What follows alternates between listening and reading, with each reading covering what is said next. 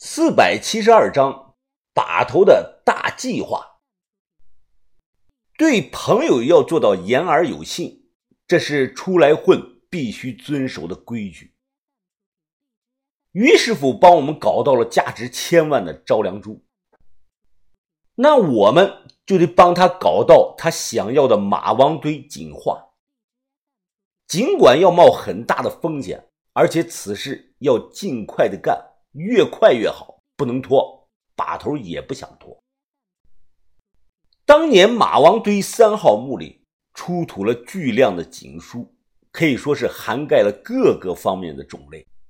除了《周易》《桑福图》《春秋释语》《老子甲本卷》《后古书》《战国纵横家书》上下篇《行德甲乙丙篇》这些外，还有篆书阴阳五行。隶书阴阳五行、五星占卜术、天文气象术、彗星图术、木人战术、铸成术、相马金术、法经大全篇。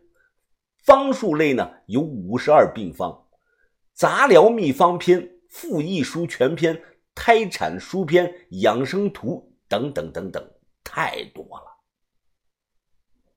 甚至。还有最早的房中秘书篇类，那比我从老谷那里看到的那本啊还要早上千年。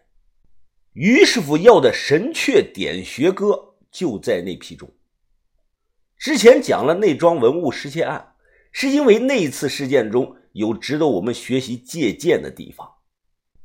把头皱眉说道：“本来。”我之前计划是买通库房保管员，没想到啊，出了岔子啊！我通过中间人联络，价格都给他出到了八十万，但那个保管员真可谓是油盐不进，所以我现在不得已要改变整个计划。把头，我听明白了，你的意思是说？我们可以参照几十年前那个人的某些做法，云峰啊，你猜对了，但没有完全说到点子上。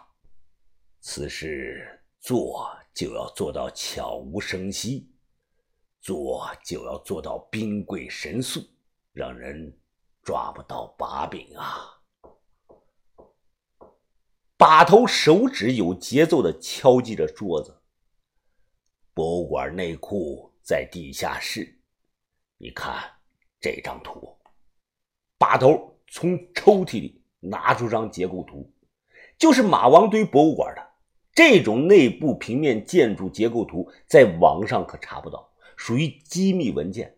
我问把头怎么搞来的，把头解释说，有钱能使鬼推磨，他在一个月前买通了博物馆一个快退休的女讲解员。对方提供了这张图，现在我们有了这张内部图，很多地方看的是一目了然。内里文物库房在地下的一层，没有窗户，门是四层钢板合在一起的防爆门。一般大博物馆都有两个保管员加一个主管人，每次进去必须要主管先批条。两个保管员，两把钥匙同时转动才能进去。这三个人是连带责任，互相监督。监控呢，更不用说了。如今早已不是几十年前了，各种探头、红外线报警装置、烟雾报警装置、震动报警装置全都有，可以说是防震、防水、防火、防盗。想晚上溜进去开锁偷东西啊，那是不可能的。博物馆库房文物保管员是有编制的黄金铁饭碗，干这个呢要政审三代。这两个保管员和一个主管，我们不可能全部买通，但别忘了，我们吃饭的技能是什么呀？打洞。既然几十年前那个幕后主谋能做到，那在把头的计划下，我们也能做到。随后。把头当着我的面，在图上画了一条竖线，又画了条通往外部的横线。这条横线一直延伸到街道的对面。把头小声的说道：“西门对过，这里有家烟酒店，我之前通过中间人盘了下来，我们可以从这里挖横井进到负一楼的库房。博物馆每晚七点半关门，到第二天早上九点开门。开门后，两个保管员。”会进库房做例行的检查，这中间间隔了大概十五个小时，所以我们必须要在十五个小时内挖通横井，进去找到那张井画，然后做出拓本，最后用土回填整段横井。我听得倒吸了一口冷气呀，把头。这不可能吧？一晚上的时间根本不够，我们做不到啊！另外，你说的做拓本是什么意思啊？把头皱皱眉头。库存文物都是有编号的，隔一段时间就会有人会清点一次，偷出原件的风险太大。况且克隆，它只是要锦画上记载的内容。所以，打拓本出来给他就可以了。我想着打拓本这一下难度更大，那最少需要好几个小时来透墨，何况我们队伍中没有人会这项技能啊。云峰啊，你的土活怎么样啊？把头突然问我，我活当然没问题啊，哎不是吹牛，把头，一个小时五米是轻轻松松的。在速度这方面，我一直对自己比较满意。我要是全力以赴，豆芽仔和于哥都没有我快。哈哈哈哈五米啊！把头摇头笑道：“你这个速度，在我们北派来说啊，肯定是及格了，但离着顶尖高手还有一大段的差距。老大、老三以前平均的最快速度。”是七米，把头，我肯定比不上大哥和三哥，他们是专门的土工出身的。我当年毕竟是个散土的出身，要是再过上两三年，我肯定也能达到七米的速度。这个我相信，但咱们现在可等不了两三年呐。把头指着图纸，四个半小时打通这条横井。你能不能做到？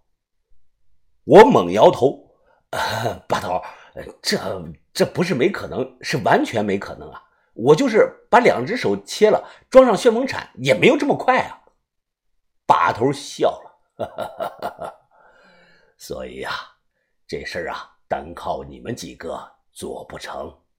我花钱请了人过来，这个人号称是我们整个北派。最快的土工，谁呀？大头，不会不会是驻马店的小地鼠吧？就是他。把头凝声的说道：“走，现在跟我出趟门。”我跟着把头出门打车，去了另一家小旅馆。十二点多到的，把头领着我直接上了三楼，穿过走廊，伸手。敲了两下三零七的房门，哪个？屋内传来一个男的问话声，河南一带的口音，声音有两分的警惕。老弟呀，是我。把头轻声的说道。门打开，我见到了北派最快的男人。这个人看起来三十多岁，身高只有一米五多，肯定不到一米六。他身材壮实，留着八字胡，眼睛是炯炯有神。关键他那双胳膊极其的强壮，其小臂上是青筋暴起，臂围都快赶上我大腿一般粗了。这个人就是北派最快、行内有名的驻马店小地鼠。他的绝活是双手飞铲，他自己没有团队，平常主要靠接一些大活赚钱为生。请他打一次盗洞，平均花费在十万以上，别的不能保证，但他却能保证一点：快，出了名的快。据行内可靠传言，有人曾开着挖掘机和他拼过速度，他就靠着一双手硬生生的干赢了挖掘机。除了驻马店小地鼠，屋里还有个六十多岁的白发老头。我们进来后，这个老头起身和把头打了招呼：“把头，这位爷是……”把头介绍的说道：“云峰啊，这是胡爷。”他是晚清拓片大家胡锡赞的曾孙，同时也是阳泉响拓的传承人。胡锡赞我没有听说过，因为我不喜欢书法字画一类的，看不懂。但是阳泉响拓我可是听说过，那是一项几近失传的绝活，号称最快的拓法。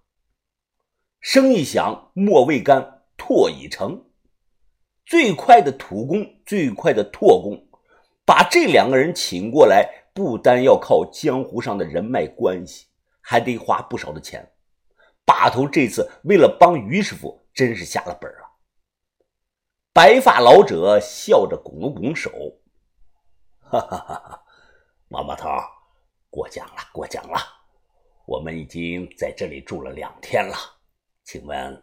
大概什么时候能动手啊？驻马店小地鼠也笑着说：“嘿嘿嘿，哎，有意思啊！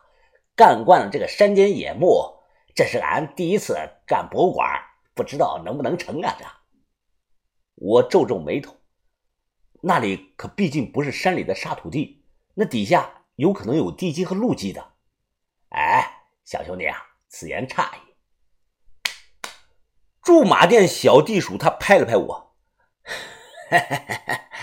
是沙土也好，有地基也罢，我既然收钱来了，那你们呢就把心放到肚子里啊，在地下三尺的那块地界，没有什么东西能挡得住我的去路。